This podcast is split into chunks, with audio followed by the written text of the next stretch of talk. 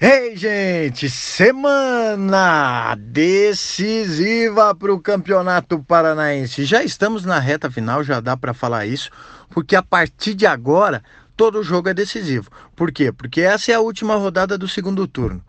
Vai ficar definido quem vai para semifinal do turno, do segundo turno. Quem vai cair, quem não cai, mas também não vai continuar no campeonato. E aí segue-se com a semifinal, depois a final do turno e depois a decisão do Campeonato Paranaense. E agora vamos analisar quem pode o que nessa rodada. O Atlético está sossegadão, já se classificou, está com a vaga nas semifinais garantida e como primeiro do grupo. Nesse grupo, Londrina e Operário vão brigar. O Londrina encara justamente o Atlético. E aí vem a questão: se o Atlético resolver poupar os seus jogadores do time alternativo, ou pelo menos os principais jogadores do time alternativo, vantagem para o Londrina. Aí o Londrina tem vantagem, ganha o jogo, joga em casa e se classifica. Porém, se o Atlético botar o time titular, é jogo complicado para o Tubarão.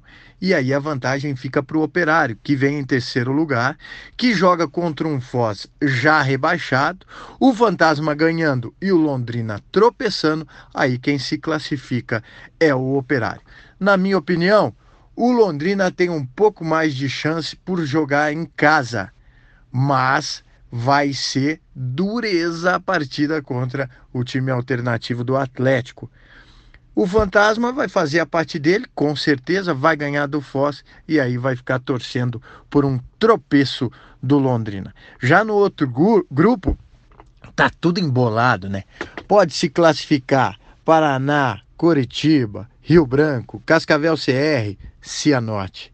De seis, cinco podem se classificar. O Coritiba e o Paraná jogam entre si. Quem ganhar se classifica. Se empatar, os dois podem dar tchau. Aí que tá a questão. Vai ser jogo bom. Vai ser lá em São José dos Pinhais, Estádio do Pinhão, é, gramado artificial. Vai ser um jogo aberto, vai ser um jogo diferente. O momento do Paraná é um pouquinho melhor porque vem de goleada, mas o Coritiba, que vem de derrota e depois um empate com sabor de derrota no Couto Pereira, deu uma desanimada no coxa mas é jogo para se recuperar e é clássico. Então vai ser jogo interessante. O Rio Branco recebe o Cianorte, os dois podem se classificar, vai ser jogo bom também. E o Cascavel CR também está nessa briga e a gente vê, porque o Cascavel CR enfrenta o UFC Cascavel.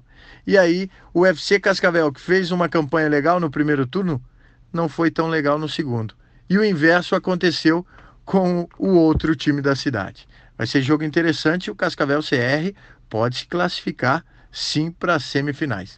Tá tudo muito aberto.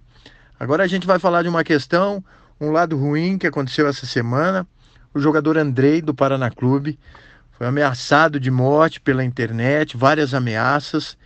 Isso porque contando o que aconteceu, de fato foi começou a circular na internet uma foto dele, adolescente, com a camisa do Atlético, torcedor do Atlético.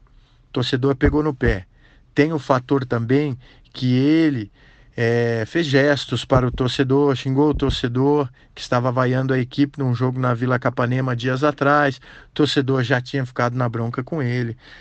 Mas nada, absolutamente nada justifica ameaças pela internet a gente muda de nível, passa a falar de algo criminal.